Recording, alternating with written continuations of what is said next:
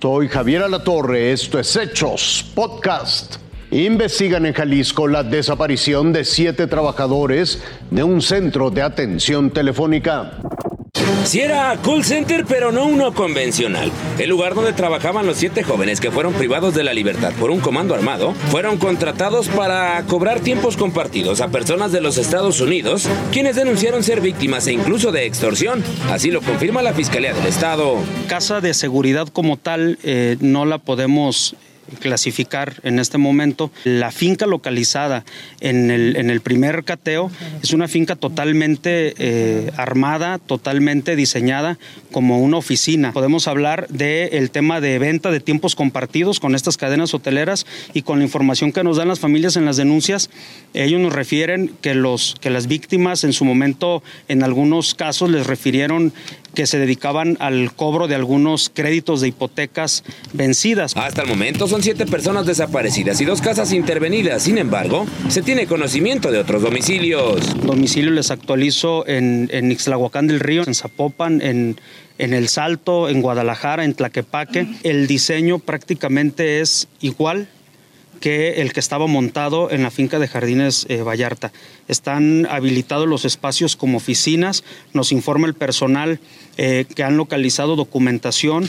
Eh, sí decirles que hay también equipo o, se, observa ausencia de equipo de cómputo en esta finca, es decir, ya se lo llevaron, están arrancadas algunas líneas telefónicas por lo que nos informan. Tantas cámaras del C5 que tienen y pues no sale, no sale, ninguna información absolutamente de nada. Un chavo totalmente normal, totalmente sano, un chavo sociable, un chavo sin vicios, un chavo totalmente de armonía, o sea, no tenía ningún problema con nadie. Mediante este comunicado, el gobierno de los Estados Unidos advirtió en marzo que habían detectado que la delincuencia organizada empleaba estafas mediante llamadas telefónicas a estadounidenses quienes presentaron 600 denuncias por un monto cercano a los 40 millones de dólares. La mañana de este lunes, el gobernador del estado reveló que la prioridad es localizar con vida a las personas desaparecidas y que se está en comunicación con autoridades federales ante la posibilidad de que la Fiscalía General de la República atraiga el caso. Gerardo Sedano, Fuerza Informativa Azteca. Ladrones irrumpieron en una casa que fue propiedad de Juan Gabriel en Ciudad Juárez. A pesar de tener las rejas altas, candados y perros en los jardines, un sujeto se metió a robar dos días consecutivos a una de las casas de Juan Gabriel en Ciudad Juárez.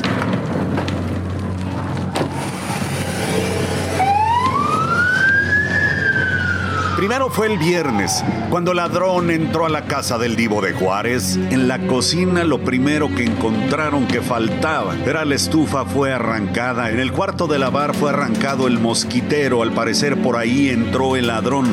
Las huellas que dejó el presunto delincuente fueron parte de la investigación. Ya en esta estancia, entre el comedor y la sala encontraron los cajones abiertos. Había esculcado todo, una canasta con algunos discos y una guitarra acústica.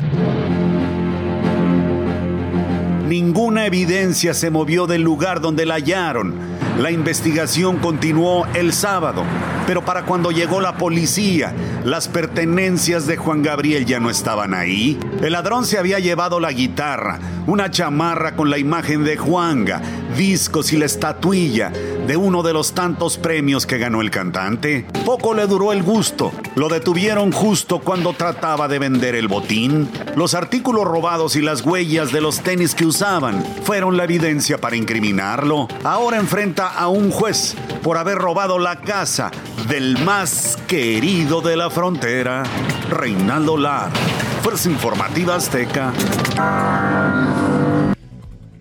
Hasta aquí la noticia, lo invitamos a seguir pendiente de los hechos.